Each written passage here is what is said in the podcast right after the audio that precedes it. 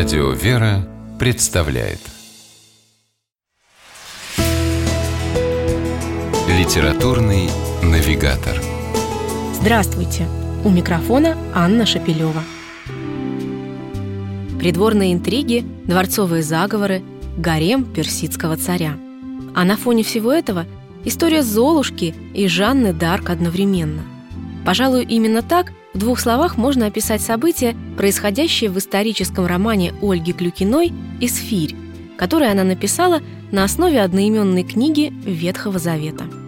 К сюжетам из Библии в художественной литературе обращались во все времена. Поэтичными ветхозаветными текстами вдохновлялись и Пушкин, и Фет, и Гумилев, и Куприн. И каждый из них привносил в их изначальный смысл что-то новое, свое – Ольга Клюкина пошла по другому пути. Ей удалось выткать плотное, насыщенное и яркое полотно романа, ничуть не отступив от его библейской канвы хронологии. Книга «Исфирь» послужила для нее своего рода синопсисом, который писательница развела в строгом соответствии с первоисточником и достоверными историческими сведениями о той эпохе. Главные герои романа – дворцовый стражник Мордахей и его приемная дочь Гадаса, иудеи, жившие в персидских Сузах во времена правления царя Артаксеркса I. Именно Гадасе суждено будет впоследствии превратиться в персидскую царицу Эсфирь, супругу Артаксеркса. Ребенком она вместе с Мордахеем побывала на царском Перу, устроенном для всех жителей Суз. С тех пор Гадасса не переставая твердила, что должна стать женой царя. Над ней добродушно посмеивались, но после того, как Мордахею приснился один странный сон, он решил выполнить желание девушки и с помощью знакомых устроил так, что ее привели к Артаксерксу. И эта встреча оказалась судьбоносной не только для Гадасы, но и для всех иудеев Персии.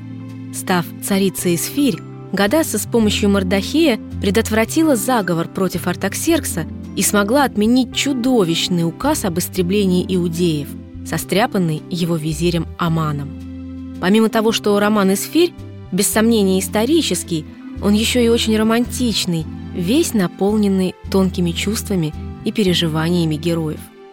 Ольга Клюкина великолепно воссоздает и атмосферу царского дворца с его пирами, интерьерами, украшенными золотом, дорогими тяжелыми тканями и курящимися благовониями.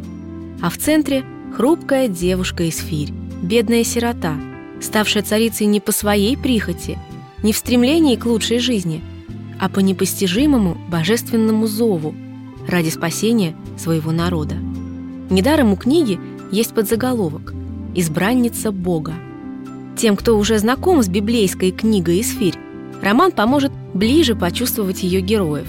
А тех, кто ветхозаветную историю еще не читал, вдохновит открыть Библию, как вдохновила Ольгу Клюкину написать удивительный роман «Исфирь».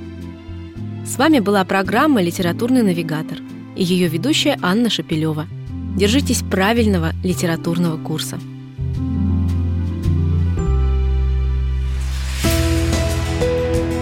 Литературный навигатор.